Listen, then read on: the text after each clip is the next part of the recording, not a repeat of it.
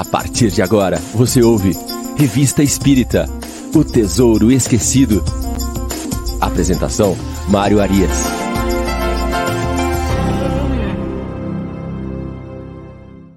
Olá, amigo ouvinte da Rádio Idefran. Estamos de volta com o programa Revista Espírita O Tesouro Esquecido. Hoje é sábado, dia 2 de julho de 2022. Estamos iniciando a nossa programação ao vivo, nosso sábado com Kardec. É sempre às 9 horas da manhã, Revista Espírita O Tesouro Esquecido. Logo mais às 10 horas, o Livro dos Espíritos em Destaque. Hoje com a presença luxuosa e apresentação de Ricardo Fadu, Bertinho Ferrante, Caio e Eurípides Montandon. Turma tá grande hoje, turma tá poderosa. E depois nós temos o Chico Cruz e seus Blue Caps com o Evangelho no ar. É isso aí, a nossa programação não para, ela vai até o meio-dia. E amanhã tem mais. Amanhã nós temos o Sementeira Cristã logo às 9 horas e depois o Vida Espírita e assim vai. Nossa Rádio Defran não para de crescer, vários programas chegando por aí. Então, e também ouvintes que chegam a cada momento, né, internautas também nos acompanhando. Nós temos ouvintes aí de fora do Brasil, gente do mundo inteiro, gente dos Estados Unidos, do Japão, é, da Espanha, enfim é o mundo inteiro curtindo a Rádio Defran e aprendendo Espiritismo a partir da sua base, a partir de Allan Kardec, estudo de Allan Kardec. Muito bem, hoje é o nosso programa de número 112. É, já estivemos aqui por 112 vezes. É muito material, é muita conversa, é muita troca de experiência com vocês. É uma grande alegria estar aqui. No nosso caso, nós seguimos a revista Espírita, cronologicamente, são 12 anos de edição da Revista Espírita, e nós vamos aqui artigo a artigo conversando sobre isso, esmiuçando, buscando curiosidades, né, buscando aí pontos de referência doutrinários. Esse é o trabalho que a gente faz em conjunto, né? faz em conjunto porque os nossos amigos internautas se comunicam conosco aqui, dão as suas colocações, né, suas opiniões, é, discordam, perguntam, e aí a gente vai fazendo um programa dinâmico, um programa bacana e muito instrutivo, não é? Porque às vezes a gente tem uma visão de cá, daquilo que a gente está analisando, o ouvinte tem uma visão de lá, e a gente vai acertando as pontas aqui, porque o objetivo é compreender cada vez mais essa obra espetacular trazida pelo, pelo nosso querido Allan Kardec juntamente com os espíritos, e não são quaisquer espíritos, não é? Nós estamos aí com uma série de espíritos preparados para aquele momento de codificação da doutrina espírita. Pois bem, programa de número 112, mês de abril de 1860. Entramos agora no mês de abril. Primeiro artigo do mês de abril. Mas antes de mais nada, vamos dar um alô aqui para a nossa turma que está chegando aqui. O pessoal já está se movimentando aqui no nosso chat. Primeira a chegar hoje foi a Chile Rejane, 8h49.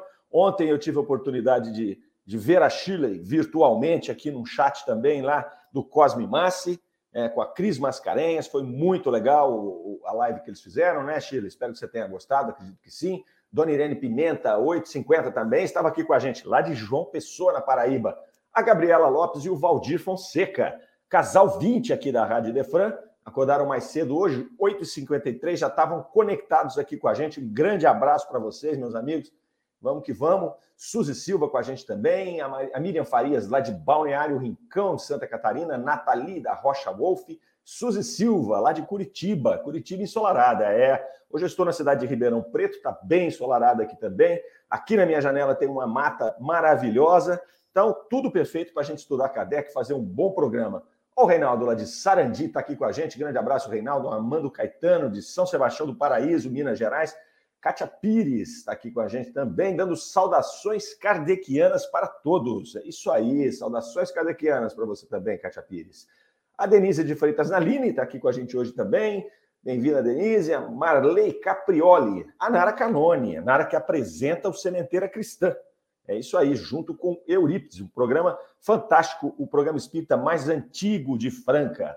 Maravilhoso, o programa está com uma excelente audiência programa reformulado, sempre aos domingos, às 9 horas da manhã. Esteja conosco aqui na Rádio Defran, né, prestigiando a Nara Calone. Isso aí, Nara, grande abraço. Zé Ricardo Devita também com a gente, a Gisele Nascimento, lá do Luz do Amor, Espiritismo Sul Canal, e chegando agora, Fábio Naldi, de Franca, São Paulo. A Inês Cirilo também acabou de chegar aqui. Muito bom dia, Inês Cirilo. Vamos que vamos, pessoal. Então vamos lá. Uh, mês de abril de 1860. Hoje, dia 2 de julho, eu vou pedir licença para vocês nas duas próximas semanas, sempre nos meses, nos meses de julho. Eu faço uma viagem com a minha família de férias para recarregar as baterias, então eu farei nas próximas duas semanas, mas nós traremos aqui programas anteriores aí para vocês, vamos selecionar alguns programas interessantes, estaremos aqui também, né? Se não ao vivo, mas estaremos nos próximos dois sábados e no dia 23 a gente retorna ao vivo aqui com vocês, tá certo? Então não saiam daí. Participem no sábado que vem, façam seus comentários, interajam entre vocês aí.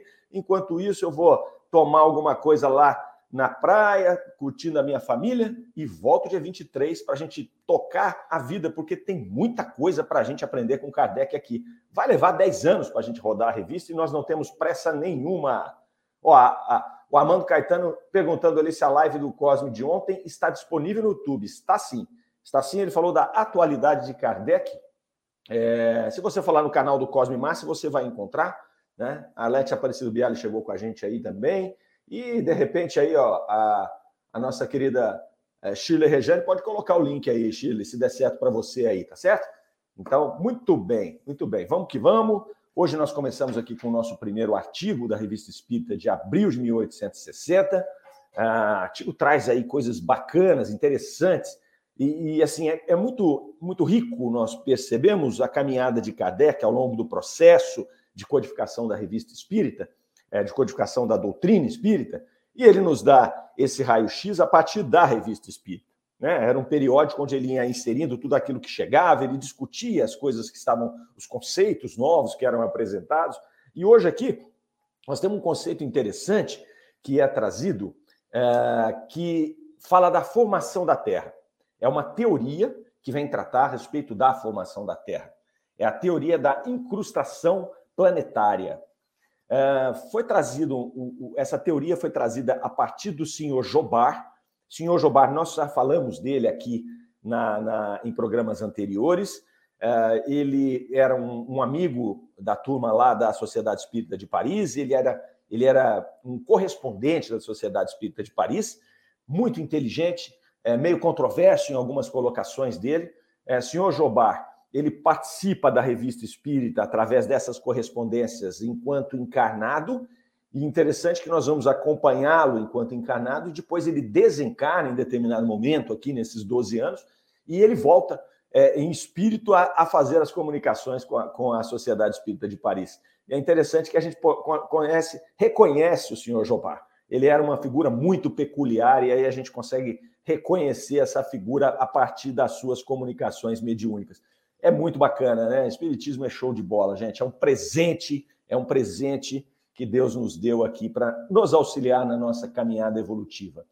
Mas senhor Jobá vem trazer algumas reflexões aqui sobre a criação do mundo. E o objetivo dele nessa correspondência era de reabilitar a Bíblia aos vossos olhos, segundo palavras dele. Então ele vem querer trazer Vamos fazer uma conciliação entre a Bíblia e a ciência. Porque o que acontece? Nós sabemos todos que lá na Gênesis, na, na Gênesis mosaica, na Bíblia, você tem a, a descrição da formação do mundo. E essa descrição se dá em seis dias. Então você tem lá, é, é, vai, vai, descrevendo seis dias da criação, é, cada um com a sua etapa, e depois, ao longo do tempo, a ciência vai observando, através da geologia, através da astronomia, aquela coisa toda, que isso não, não é possível, não foi assim. Né? A Terra foi formada ao longo de bilhões de anos. Né? Hoje estima-se entre 4,5 a 6 bilhões de anos, depois que aquela massa incandescente começou a se resfriar. Então, o senhor Jobá tinha a preocupação de falar: não, não, peraí, a Bíblia não está errada, vamos aqui, vamos, vamos com calma, vamos analisar aqui uma teoria diferente. Então, ele vem trazer esta teoria da incrustação planetária. É, ele vai dizer ali que é, a Terra ela não passa de um planeta incrustado, incrustado, ou seja, um planeta que foi formado né, através de vários outros planetas, a fusão de vários outros. Então ele coloca esse planeta como um planeta muito moderno, mas composto de materiais muito antigos. E aí ele começa a passar essa teoria dele ali, falando que é, a alma da Terra recebeu uma ordem de reunir os seus satélites. Então, veja só, começa aí interessante que ele vai falar que a Terra tem uma alma, ela recebeu uma ordem de reunir os satélites que estavam em volta dela. Esses satélites, eles eram em cinco, quatro deles aceitaram a ordem e se fundiram ao planeta Terra, e um dos planetas se recusou e continuou com sua uh, órbita própria. E esse era a Lua, um dos satélites, e era a Lua. Então ele vai dizer que os planetas eles têm livre arbítrio. Vai vendo, vai vendo o que, que vai acontecendo aí. Então ele fala dessa alma da Terra que recebeu essa, esse processo todo, e aí esses quatro satélites começam a se fundir. É, pois bem, a, a, fusão desses quatro astros aí, é, onde a, a, a, Lua saiu fora, a Lua falou: Meu, não quero, não, tenho meu livre-arbítrio aqui. Né? Então, o, magne, um magnetismo atrativo trouxe essa, essa fusão, segundo a teoria da incrustação, hein, gente? Fala aí. Não estou falando o que é, não. Estou falando a teoria do senhor Jobar. Não atirem pedras no mensageiro. O é, que, que aconteceu? Começou ali a, a, a cataleptizar, segundo ele, é, todo o componente vegetal, animal e hominal que vieram dessas comunidades. Então aquilo lá se juntou tudo, né, formou aí uma nova crosta, um novo planeta, e aí você vai observar, ele vai fazer uma justificativa desta fusão na questão dos estudos geológicos. Então ele vai falar aquilo que a gente vê aqui, que a gente acha que a formação da Terra foi feita em milhões de anos, na verdade não. Na verdade, é, isso é fruto desses outros satélites que sim são velhos e que vieram depositar né, os seus sedimentos aqui no planeta Terra. E aí ele vai mais longe. Ele vai falar que os animais, que você encontra fósseis de animais, ossos de animais, por exemplo, no Polo Sul, no Polo Norte, em lugares que você é, não concebe é, pod, é, ter podido haver, haver vida naquele local. E aí ele vai dizer, ah, vai usar o mesmo argumento. Ele vai dizer: não, esses animais viviam no outro satélite, eles tinham morrido lá, num lugar que dava para viver. E aí ele veio e ele foi é, é, sedimentado, incrustado ali naquele local, onde na Terra a gente não consegue poder ter havido vida. Então, por isso que ele está ali. Então, ele começa a justificar as questões geológicas. E ele vai dizer que essa alma da Terra, é, esses espíritos é, responsáveis por cuidar, por cuidar dos sistemas planetários, ele nos diz que tem, existem espíritos especialistas em cuidar dos sistemas planetários, esses espíritos atuaram nesta soldagem desses, desses fragmentos desses astros, desses satélites, em seis dias. Ele vai justificar ali né, que em seis dias foi acontecendo, conforme a descrição da lei mosaica, a fusão desses elementos, desses satélites, né, acompanhada por esses espíritos especialistas, e que é, aí está em conformidade com a Bíblia. Tem uma turma aqui agitando aqui, um naked ketchup aqui, que nós vamos ver se a gente consegue tirar daqui. Fadu, dá uma olhadinha para nós aí. O menino deve estar errado aí mandando os. poluindo o nosso chat. A Vera Souza está aqui dando um, alô para nós ali. É, Aparecida Reis também chegou conosco aqui. Muito bem, dá uma olhadinha no, no, no Naked aí, o Fador, para nós, por favor. A Aparecida Reis nem sempre posso ouvir ao vivo, mas vejo sempre à noite ou no domingo, porque gostei muito desses conhecimentos maravilhosos. Muita gratidão pelos aprendizados compartilhados. É isso aí, Aparecida. Nós estamos aí na nossa playlist, todos os programas estão lá, então, ah, um dia não deu para acompanhar aqui ao vivo, você vai lá na playlist depois e assiste o programa, deixa o seu like lá, deixa o seu joinha para a gente saber se o pessoal está gostando ou não, se a gente tem que mudar alguma coisa, e a gente vai seguindo em frente. Por isso que os programas ficam todos disponíveis aí. E algumas pessoas gostam de rever, gostam de compartilhar para os amigos. Olha aqui, poxa, vi uma informação interessante aqui a respeito da revista Espírita, despacha para os amigos ali, e assim vão assim a gente vai divulgando a doutrina espírita. Muito bem. Então, continua o senhor Jobar com a sua, com a sua teoria da incrustação da Terra. Ele vai dizer ali que a Bíblia nunca está errada. Então, ele tem aí uma teoria para cada descrição da Bíblia, que a ciência é, estava ali é, é, causando, criando um confronto, né, demonstrando através dos conhecimentos. E aí ele parte para essa situação de criar uma teoria que pudesse ser compatível né, que compatibilizasse a ciência com aquilo que está escrito na Bíblia. Hoje nós sabemos, a questão da Bíblia, o que está escrito ali, é, é, ela é muito temporal, ela está lá, do, ela é uma, uma coisa figurativa, né, que vem lá do tempo de camponeses, eles, eles precisavam é, dessas informações de uma maneira diferente da nossa, eles não tinham conhecimento científico, então eles iam criando conforme o seu entendimento de tempo.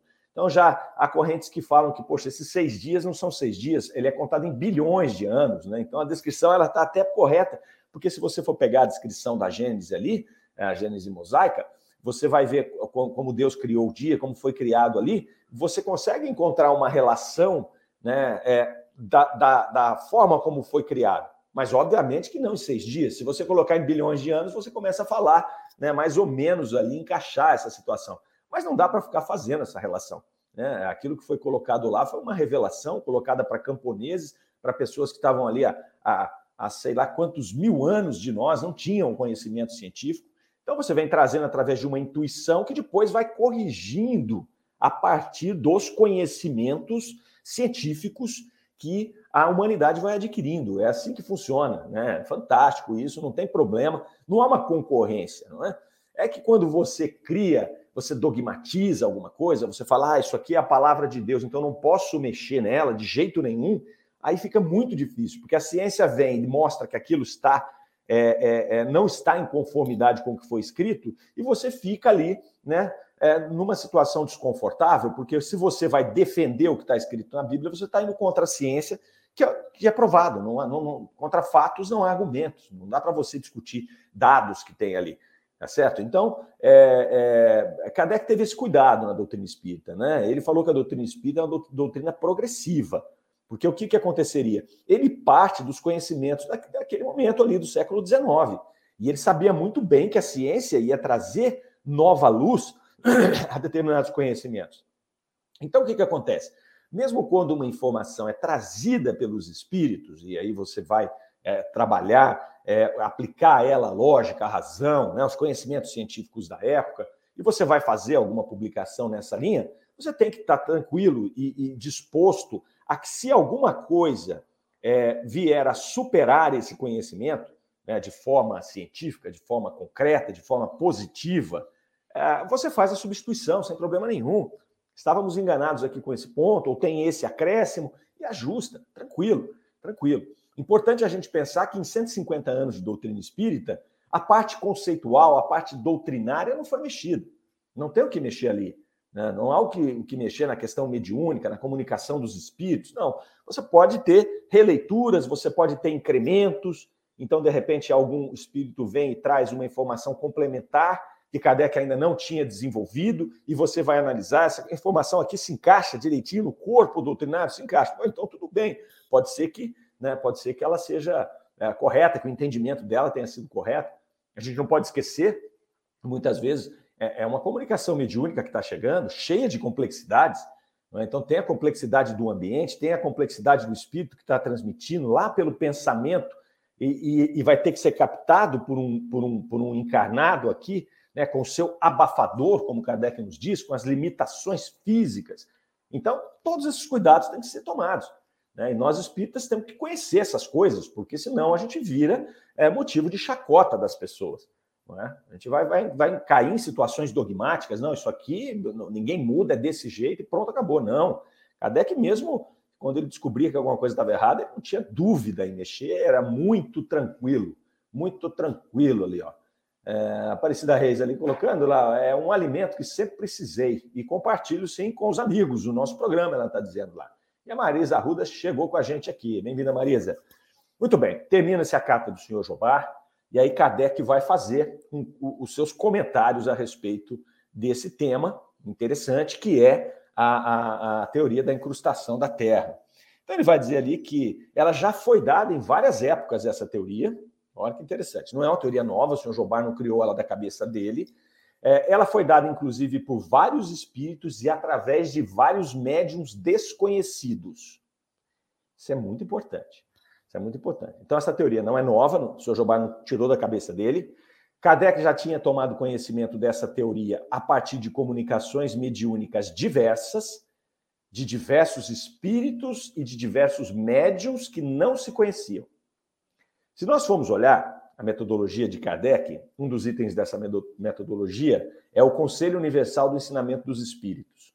Kardec usava isso, que ele chamou de Conselho Universal do Ensinamento dos Espíritos, para checar informações que vinham justamente nesses processos, seja nos processos mediúnicos, seja nos processos de construção doutrinária dele, da equipe dele. Então, eles tinham ali alguma dúvida, eles faziam um escopo doutrinário, eles colocavam, eles submetiam a vários centros, a vários locais, que, de pessoas que não se conheciam, não tinha internet naquela época, dificuldade de comunicação, então um não falava com o outro. E aí ele colhia das reuniões mediúnicas essas informações e depois fazia um extrato disso para poder verificar se havia coerência ou não na resposta dos espíritos. Então, essa é uma metodologia que Kardec usava. Mas vamos ver nesse caso aqui. Esse caso aqui, esse item, ele cumpriu com esse requisito de que vários médiums que não se conheciam trouxeram essa informação da teoria da incrustação da Terra, né, por vários espíritos diferentes também. Então, opa, peraí. Primeiro critério está tá resolvido aqui. Está resolvido aqui. Mas Kardec vai dizer que não é adepto dessa teoria apesar dele dizer que ela não é uma teoria totalmente absurda. Ele fala, não, é uma teoria que, ok, ela pode muito bem ser verdadeira, mas nós não somos adeptos, não temos confiança ainda, não há elementos científicos suficientes para poder adotar essa teoria. Então, está todo mundo estudando isso aqui, né? Os, os geólogos, os astrônomos, está todo mundo estudando isso. É, não é, é uma teoria que merece ser levada em conta nos estudos, mas Kardec não, não somos adeptos a ela. Né? Então, é, aqueles que, que, que, criticavam ou gostavam das ideias do senhor Jobá, tudo bem, respeito a eles, mas Kardec deixava ela em stand-by.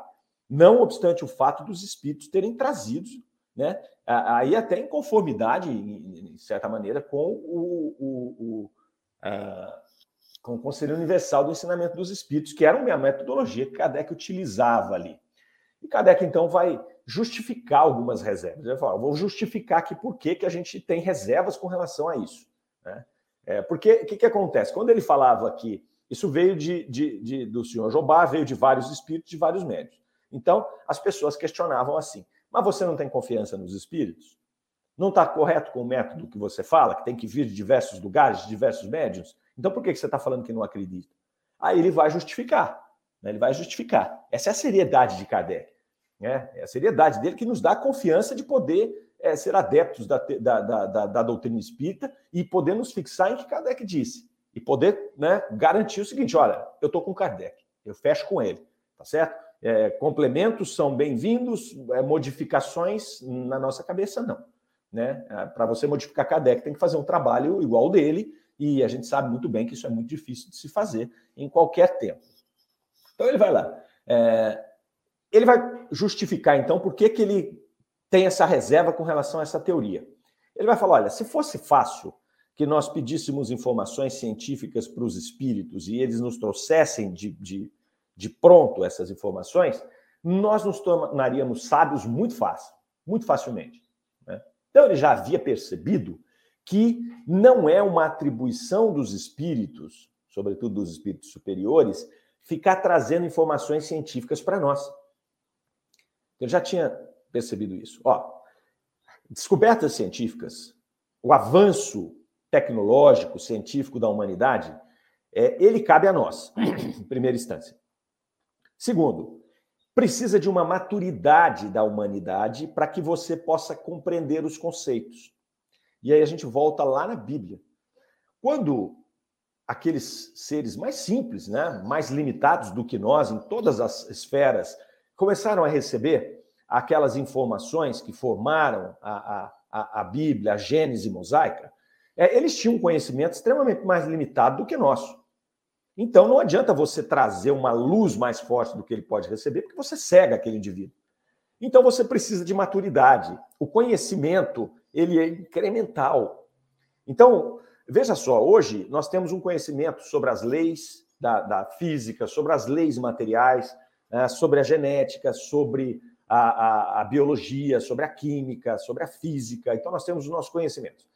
Esses conhecimentos são muito maiores que os conhecimentos da época de Kardec, que são muito maiores do que os conhecimentos da época em que a Bíblia foi trazida. certo? Então, nós precisamos de vir construindo né, esse, esse edifício do conhecimento para que a gente possa, né? É como se fosse uma escada. Eu vou construindo uma escada e quanto mais eu subo nessa escada, mais longe eu vejo, mais longe eu enxergo. Se eu estou aqui embaixo no chão, a minha visão é muito limitada. Mas se eu subo numa escada de 50 degraus, eu começo a ver muito mais. Se eu subo num prédio de 50 andares, aí eu estou vendo muito mais, coisas que eu nem imaginava que eu poderia ver. Não sabia o que tinha por trás daquele, daquela montanha que eu não via, mas quando eu estou no prédio, eu estou vendo aquele monte de coisa. O Kardec vai dizer: olha, é incremental. Se os espíritos viessem trazendo para nós situações que a gente não está preparado, preparados para poder assimilar, não temos o conhecimento básico para assimilar, vai virar uma confusão danada. Nós vamos começar a criar dogmas em cima de dogmas, sem saber teorias, sistemas malucos, sem saber o que está acontecendo. Então, é a primeira coisa que ele vai dizer ali nós precisamos de ter na nossa evolução própria, não é característica comum dos espíritos trazerem esse tipo de informação. Então, por aí, é, é, é, já começa a se justificar dessa maneira. Então, tem um tempo apropriado aí. Depois, ele vai dizer para nós o seguinte: nós temos no mundo dos espíritos uma variedade enorme de condições morais e intelectuais dos espíritos. Então, é, você não pode sair por aí, mesmo que você tenha 3, 4, 5, 10 comunicações de médios diferentes, de espíritos diferentes, aceitando tudo. Cabe a nós fazer análise de cada item. Porque assim como na Terra, você vai ter várias correntes de pensamento que você vai ver, elas não são infundadas. Elas só são parecidas, ou pessoas que concordam com aquela ideia. Né? Então ele vai nos dizer que consenso não significa verdade. Olha que interessante ele cria um método que chama Conselho Universal do Ensinamento dos Espíritos, que é consultar vários médiums e vários espíritos diferentes e ouvir, né, e poder saber se, estava, é, é, se, se estavam compatíveis as ideias. Mas ele não quer dizer que se 50 espíritos, por exemplo, disserem a respeito de uma teoria, ela é verdadeira por isso. Olha a seriedade de Kardec, olha o nível de detalhe que ele dava. Então, se ele recebe lá 50 comunicações falando da incrustação da Terra, ele ainda assim ele vai pegar e vai verificar. Isso aqui é o quê? Isso aqui é uma coisa científica? É. Nós temos essas barreiras aqui, nós estamos maduros para receber? É, será que esses espíritos estão trazendo para cá? Qual, qual é a condição moral e intelectual desses espíritos? Aí você fala, mas são vários. Ora, eu posso ter várias pessoas que entendem uma coisa e que não é verdade. Então, se eu chego, por exemplo, num, num, num país, um país da lá da, sei lá, perto da Jamaica, onde quer que seja, que você tenha uma população ali ainda, uma população tribal, por exemplo, que acredita que o trovão é um, uma resposta de Deus quando ele está é, irado. Então, o trovão é porque Deus está bravo com a gente aqui, então ele dá o trovão e dá o raio. E eles acreditam nisso há milênios. Né? É uma suposição de uma, de uma população que, que, que tenha esse entendimento. Né? Então, o que, que acontece? Esses indivíduos desencarnam e eles podem começar, vários deles, a dar comunicações e falar: olha, não, o trovão é de fato um, um, uma resposta de Deus aos seres humanos quando eles fazem alguma coisa que ele não gosta. E aí você tem 50 espíritos falando a mesma coisa, em médios diferentes. E você vai adotar como verdade? Sendo que você já sabe de onde vem o trovão? Sendo que você já tem condições científicas para poder descobrir o que é aquele fenômeno? Percebe? Kardec tinha esse cuidado. Né? Não é porque vieram dos espíritos, que veio de 50 espíritos, que veio de A, B, C, D, que eu vou aceitar. Negativo. Consenso não significa verdade. Eu posso ter um consenso de ignorantes. Posso ter um consenso de ignorantes. E esse consenso pode estar trazendo uma coisa que eles acreditam ser verdade, mas que não é a verdade. Então vejam o cuidado que ele tinha para poder ter essas reservas. E ele fala: reservas com as teorias científicas, cuidado com as teorias científicas, quando elas vêm, você tem que passar pelo critério lógico da razão, você tem que verificar os conhecimentos já adquiridos pela ciência é, a material aqui, porque é, cabe a nós fazer esse processo.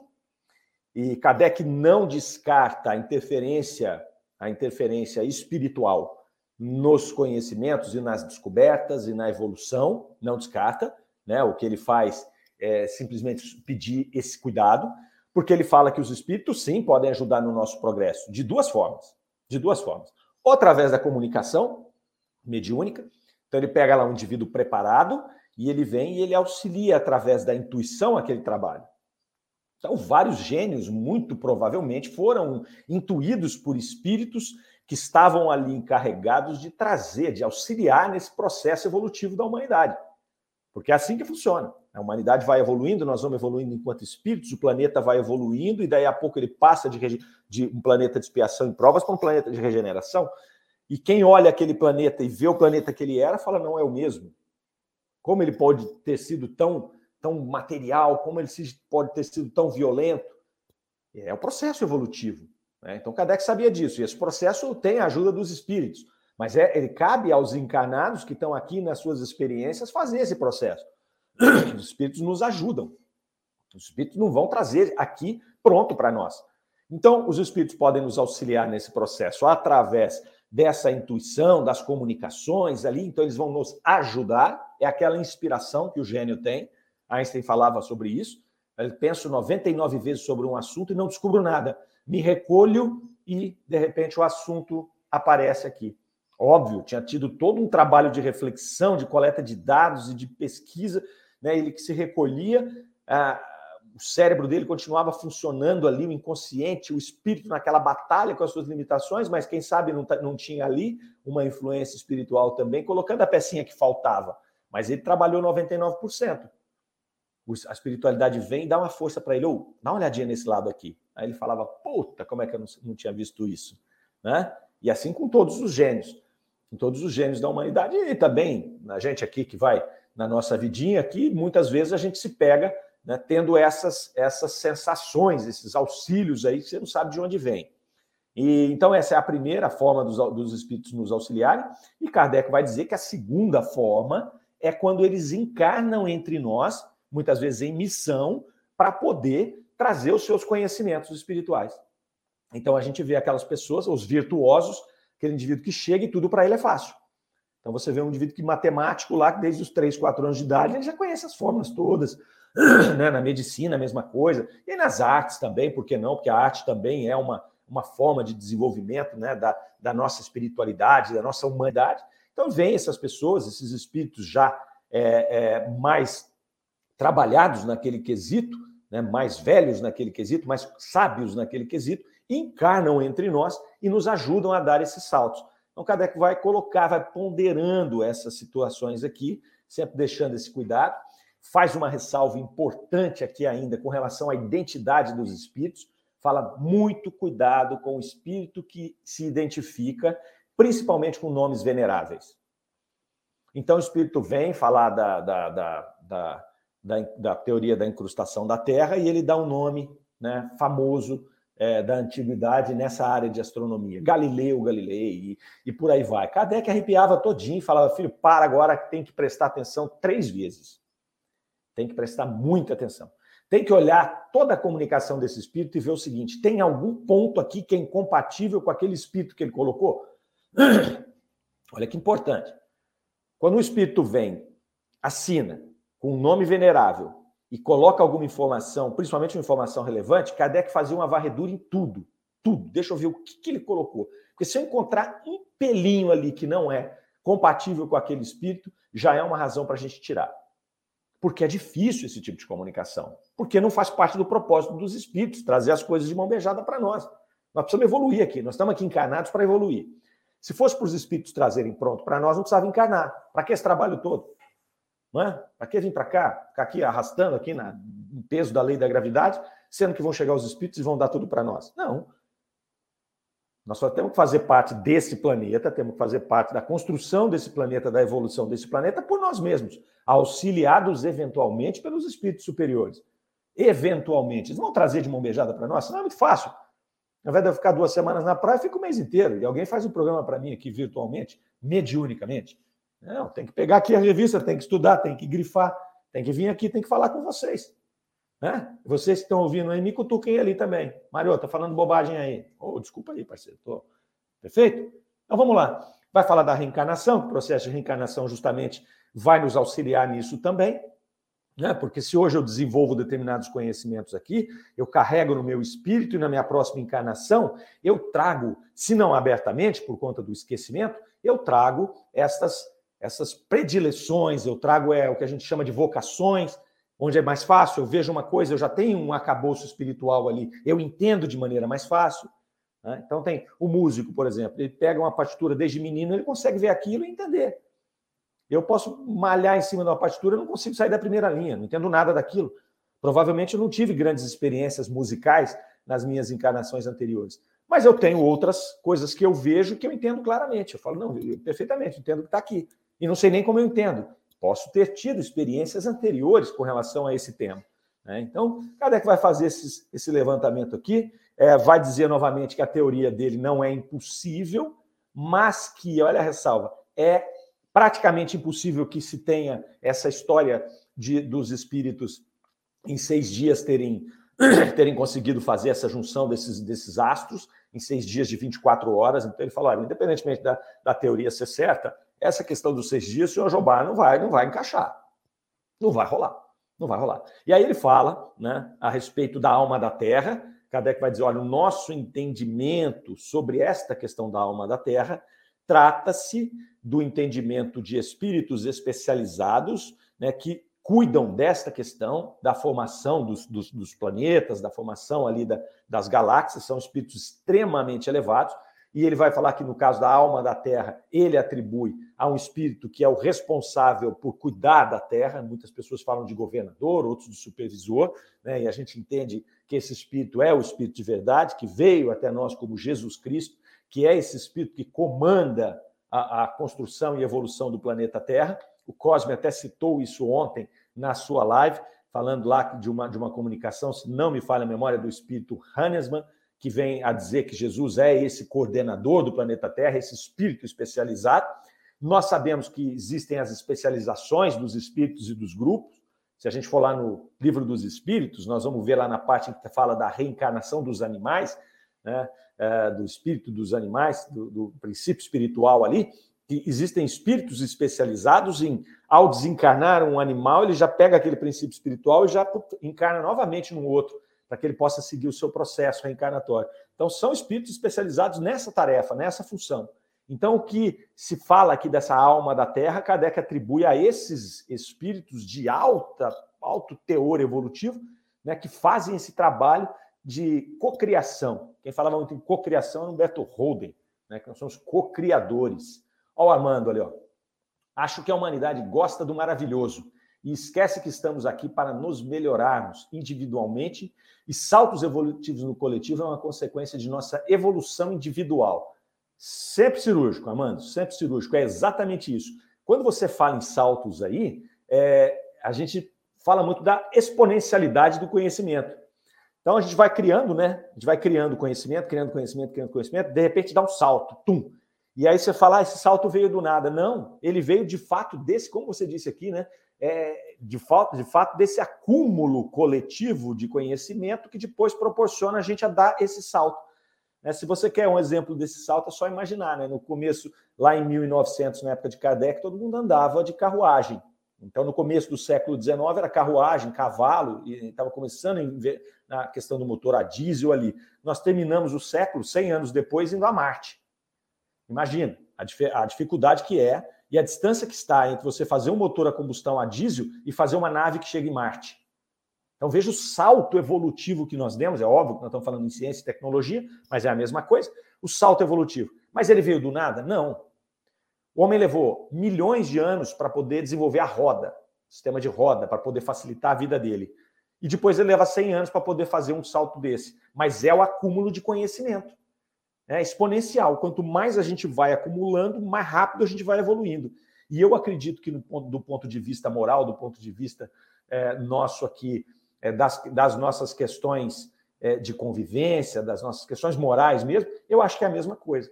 A gente vai tendo saltos, né? então coisas que a gente aceitava anteriormente, a gente passa a não aceitar mais, e assim a gente vai evoluindo.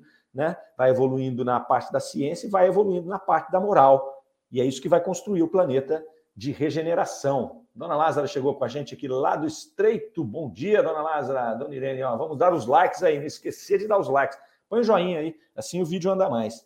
Tá certo? Então é isso aí, Kardec faz essas ponderações sobre o senhor Jobar. É, depois, lá na Gênesis, ele vai colocar três teorias lá em 69, na Gênesis. Então, veja bem, nós estamos aqui em 1860, lá em 1869, ele vai na Gênesis colocar as teorias vigentes na época da, da, da, da formação da Terra. Então, ele vai trazer a teoria da projeção, que era uma teoria, teoria criada por Buffon. Buffon era um, um, cientista, um naturalista muito famoso na época. A teoria dele dizia que a, a, um, um, cometa havia batido de, de raspão no, no Sol e tirado uma parte da superfície solar ali, e essa superfície solar havia sido lançada né, e começou a girar ali em torno daquela órbita, e daí ela foi se sedimentando, e que a Terra seria, na verdade, é, oriunda de fragmentos do Sol. Então ele fez vários cálculos lá, essa teoria foi muito aceita, porque Buffon era muito respeitado na época, e depois, mais para frente, ela foi refutada e foi demonstrado que não, não era daquele jeito, Buffon estava errado, ok, tá tudo bem. Né? Depois ele vai falar da teoria da condensação, que é a teoria que era mais aceita já em 69, né? e a teoria da condensação ela é contrária à teoria da incrustação, que a teoria da condensação, que é a mesma que a gente aceita até hoje, ela vai dizer que fragmentos ali de poeira estelar e de gases estelares que vêm no universo ali, eles começam a entrar em órbita por alguma razão ali gravitacional, e ele começa a se juntar, formando primeiro uma bola incandescente ali, né? e depois ele começa a resfriar de fora para dentro, formando a crosta da Terra, mantendo ainda o magma quente ali, e aí vai falando da formação das camadas geológicas. Então, é o que a gente hoje ainda entende, é o que a ciência ainda adota como verdadeira, essa teoria da condensação. Kardec já sabia disso na época. Então, Kardec já falou: a teoria da incrustação ela não tem, ela seduziu muitas pessoas, porque ela parecia interessante, mas hoje ela já não tem mais nenhuma condição de ser sustentada. E aí ele vai lá e mostra por que, na Gênesis, ele mostra por que ela não tem como mais ser sustentada. Então, isso é Allan Kardec. Então, ele olhava lá e falava: essa teoria é até possível, mas ele tinha ressalvas, principalmente por ela ter vindo dos espíritos e tudo mais. Depois que se mostrou que a teoria da condensação é a correta, tá tudo certo, segue a vida, não tem por que ficar discutindo sobre isso. Ok? Então, Fechamos a questão da teoria da incrustação da Terra, bastante interessante e esclarecedora. Segundo artigo que Kardec coloca são cartas do Dr. Murray a respeito da senhorita Desirê Godou. Então, vocês devem se, lembrar, nós falamos alguns, alguns programas atrás dessa senhorita Desirê Godou. Essa moça, ela tinha uma mediunidade espetacular, ela passou oito anos desenvolvendo várias características mediúnicas ali, várias fases. Então, ela passou por médium de efeito físico, ela foi vidente, ela foi auditiva, ela foi falante, ela foi escrevente e depois ela todas essas faculdades elas se concentraram na faculdade de cura. Então ela transformou-se numa médium de cura extremamente potente. E o Sr. Murray, que era um médico, um cientista, um estudioso da época, ele era adepto da doutrina espírita, ele aceitou a doutrina espírita e começou a trabalhar e a pesquisar. Ele foi procurado pela senhorita Desirê. Porque a senhorita Desirê Godou queria que ele investigasse, do ponto de vista científico e médico, esses fenômenos de cura que ela praticava. Ele, no primeiro momento, ele questionou as motivações dela, porque ele achava ela estava sofrendo ameaças de prática de medicina irregular e ameaças sérias. E ela então foi procurar o senhor Murray e ela imaginava, ele imaginou no primeiro momento que era por isso. Ah, ela está sendo ameaçada, então ela quer que eu prove para ela poder se defender. Mas depois, quando ele foi conhecendo ela, ele percebeu que não. Ela falou para ele que um dos espíritos que a acompanhavam disse a ela que era importante que, ela, que eles fizessem um trabalho, né, um trabalho de, é, é de pesquisa científica para que para auxiliar-se, inclusive a doutrina espírita e a própria medicina, a conhecer melhor o fenômeno. Muito bem. Ele não conhecia a moça, não conhecia. Ele tirou algumas informações dela, viu que ela era uma boa pessoa e tudo mais, mas ele viu que ela nunca tinha saído de casa. Essa moça nunca saiu de casa. Ela só saiu um dia quando ela estava, que tinha 17 anos, e ela foi no, no, no, fazer uma missão lá, e a única vez que ela se afastou. E aí falou que ele estranhou quando ele viu ela chegando com a mãe na casa dele porque ela foi passar uma temporada na casa dele, para que ele pudesse estudar os fenômenos. Então, ela chegou com a mãe, a mãe ficou um dia com ela ali, e ela já se mostrou uma moça muito agradável, muito tranquila. A mãe foi embora, né, numa emoção danada, porque a menina nunca tinha saído ali.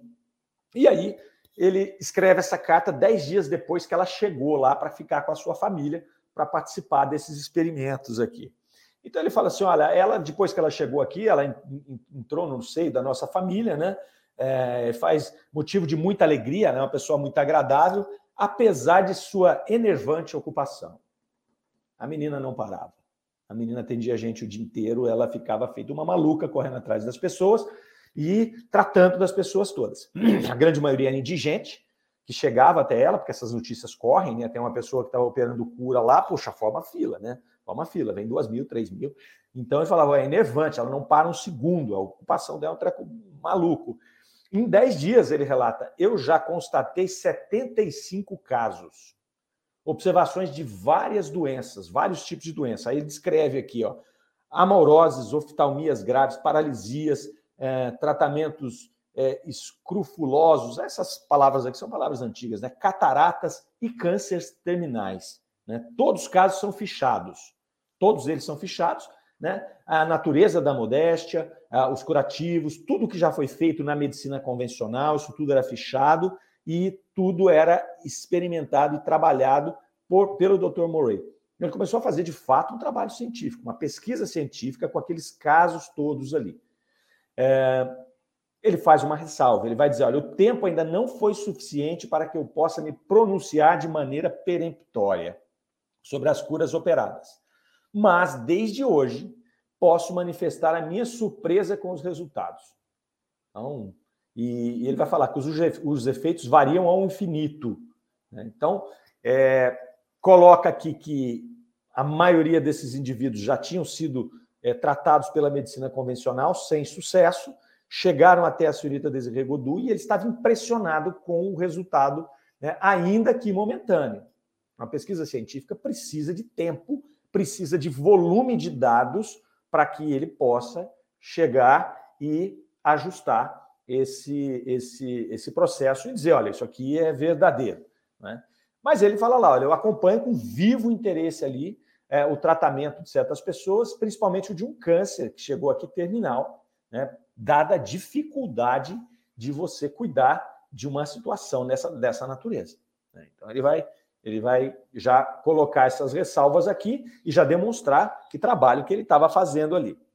Ele falou: Eu sei que eu vou ter censura né, dos confrades aí que vão rir dessa minha esperança de cura, principalmente desse câncer, mas me anima e eu estou aqui observando, né, de coração aberto, estou aqui fazendo o meu trabalho ali. É, fala que a senhorita Desirê Godot, a partir do momento que ela chegou lá, nesses 10 dias, ela já começou a ser discriminada pela população ali, por aqueles ignorantes, que sem saber do que é, é atiram pedra primeiro antes de olhar o que está sendo falado, o que está sendo estudado. Né? Já tinham classificado ela de feiticeira, já tinham classificado de charlatã, outros já falavam que ela era instrumento do diabo, e aí ele faz a defesa. Bom, se o diabo vem aqui para fazer cura, para dar alívio para essas pessoas que são indigentes e que estão nesse processo de sofrimento, o diabo se converteu. O diabo se converteu a uma pessoa do bem, a um ser do bem, né?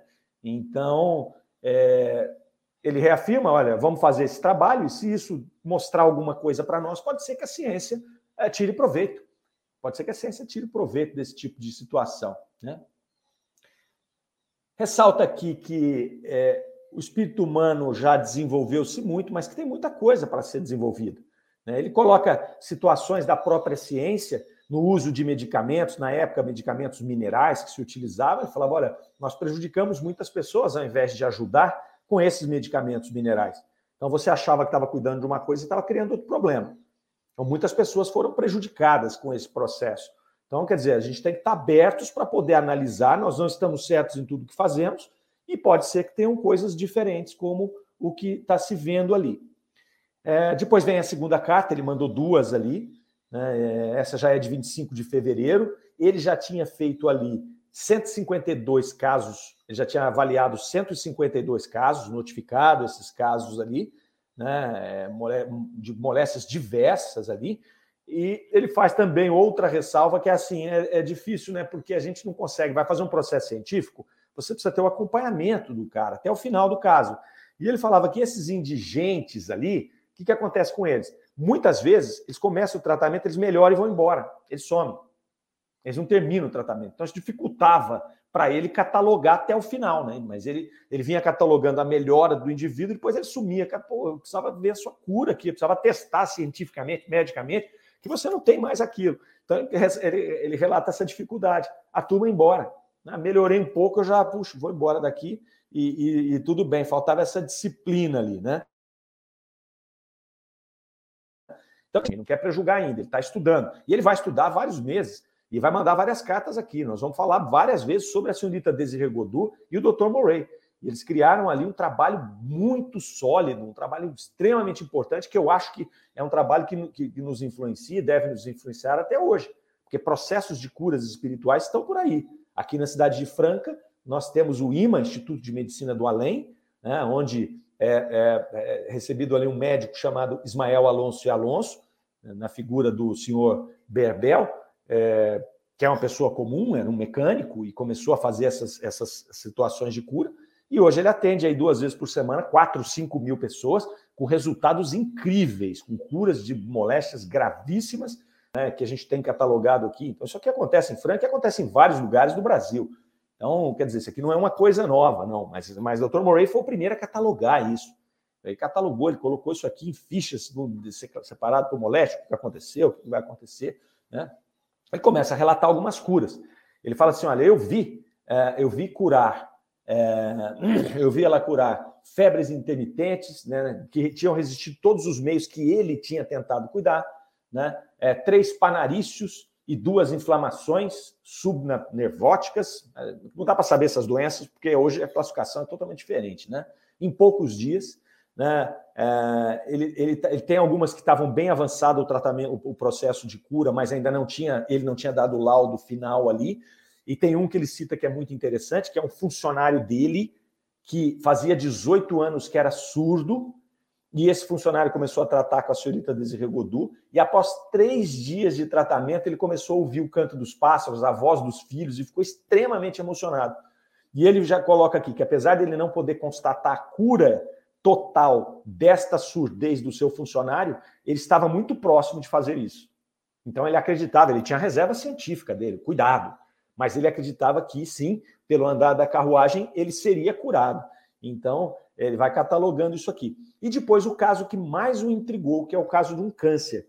O cidadão chegou com ele com um câncer na boca, que já tinha comido parte da sua boca, já tinha comido osso, estava horroroso, falou que o quadro era desesperador. O cidadão, quando chegou lá, ele estava com dores excruciantes, ele estava muito mal mesmo, sem nenhum tipo de, de, de possibilidade de qualquer tipo de ajuda. Estava no final da história mesmo. E a senhorita Desirê Godot, muito comovida com esse indivíduo, se aproxima dele, começa a tratar dele, e ele fala assim, ela dedica assim, a cada meia hora ela vai lá para trocar um curativo, para fazer alguma coisa, então ela está atendendo as pessoas, ela vai lá, então ela tem um cuidado especial com esse indivíduo. Passado alguns dias, começa a haver uma melhora. Então, aquela feição daquela ferida já não está daquele jeito mais, ele não sente aquelas dores que ele sentia. Então, o, o, o, o Dr. Morey vai falar assim: nós não temos nenhuma possibilidade de dizer aqui se vai haver cura ou não. Se houver cura, vai ser uma coisa das mais fantásticas que eu já vi na minha vida, porque não existe cura para esse estágio desse câncer. É? Mas ele vai se ficar espantado com a melhora que ocorreu. Olha, houve uma melhora aqui que também não era esperada, né? E aí ele vai depois relatar novamente a respeito dessa cura. Ele vai relatar, vai dizer né, o que, que aconteceu ali a respeito dessa, dessa, dessa cura, desse, desse, ou dessa cura ou dessa melhora desse indivíduo. Não necessariamente ele vai ser curado. Né? A gente sabe que é, tem processos que a doença é a cura. Né? Doutor Décio Yandoli que fala isso. É, tem casos que a doença é a cura para o espírito. Ele precisa passar por aquela doença para curar o seu espírito. Então, não é, é, não é desejável que ele alcance a cura material naquele momento. Né? Então, esse caso pode até ser isso, mas houve uma melhora muito grande. E, sobretudo, no estado de espírito, né? na dor, na, na, na, na calma daquele espírito, até para que ele possa sofrer aquele processo.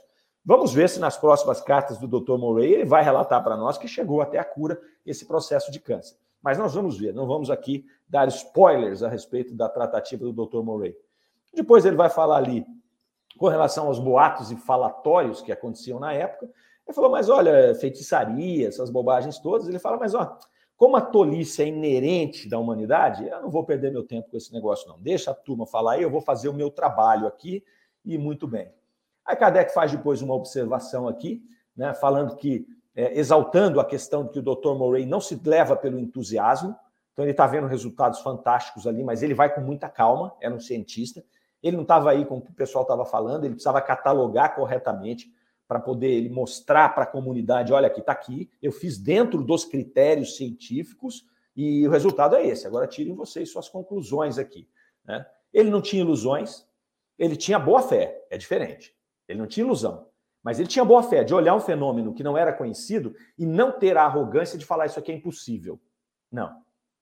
Ele tinha boa fé para poder cuidar disso aqui. Ele colocou o, o, de lado ali o amor próprio de médico, né, coisa interessante, porque às vezes a pessoa olha e acha que o conhecimento científico dela é ninguém é melhor do que eu e tudo mais. Então, Kardec vai colocando isso aqui, é, vai falar que os conhecimentos de espiritismo, Kardec falando, os meus conhecimentos de espiritismo mostram que é possível que essas curas ocorram, né? E vamos acompanhar, vamos ver o que, que ele vai fazer, quais as, as cartas que o Dr. Morey é, vai mandar e que a gente espera ansiosamente aqui para a chegada de notícias, porque era uma coisa é, esplendorosa o que estava acontecendo ali. Ele fecha esse segundo artigo dessa maneira, né? A turma que está comentando lá, a, a, Lázara, a dona Lázara lá, a ciência só avança após pesquisas de curas confirmadas é, em toda a autenticidade dos casos observados criteriosamente. É isso aí. Muita calma, né? A gente às vezes vai muito afoito ao pote, né, com, com fenômenos que acontecem, e depois você se enrosca, porque você não tem os dados necessários para poder mostrar que aquilo foi de fato uma cura fora do normal e tudo mais, que não foi um efeito placebo apenas. Então, enfim, muito cuidado. Kardec era extremamente cuidadoso, o Dr. Moe extremamente cuidadoso, sabia muito bem. Amando, desejando a mim boas férias ali em família. Reinaldo também, até a volta. São duas semanas só, viu, gente? Semana que vem, na outra, que eu não estou por aí, vai ter programa igual, porque a gente vai reprisar, mas depois nós estaremos aqui tranquilamente aí é, para poder retornar aqui aos nossos programas. Marisa Arruda lá, excelente estudo, gratidão. Gratidão é minha por vocês estarem aqui conosco, por poder participar desse programa, por poder fazer esse programa. E dentro de duas semanas estaremos de volta. Que Deus os abençoe, os ampare, os proteja vocês todos e as suas famílias. Ok? Grande abraço. Rádio Defran é amor no ar. Até a próxima. Você ouviu Revista Espírita O Tesouro Esquecido.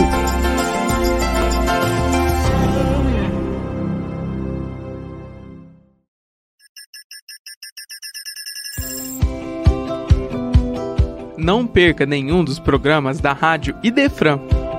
Aqui você encontra estudos sobre as obras de André Luiz, no programa Vida Espírita, com Kleber Saf.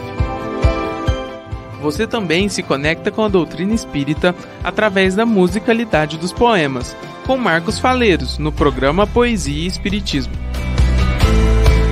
E ao vivo, todos os sábados, a partir das 9 horas da manhã, você acompanha o Sábado com Kardec, com os programas Revista Espírita, O Tesouro Esquecido, O Livro dos Espíritos em Destaque e o Evangelho no Ar. E não acaba por aqui. Aos domingos, você acompanha o programa Sementeira Cristã, o programa de rádio mais antigo da cidade de Franca. Doutrina espírita, amor, caridade, estudo, Jesus, Kardec, tudo isso aqui, na sua Rádio Idefran. É amor no ar.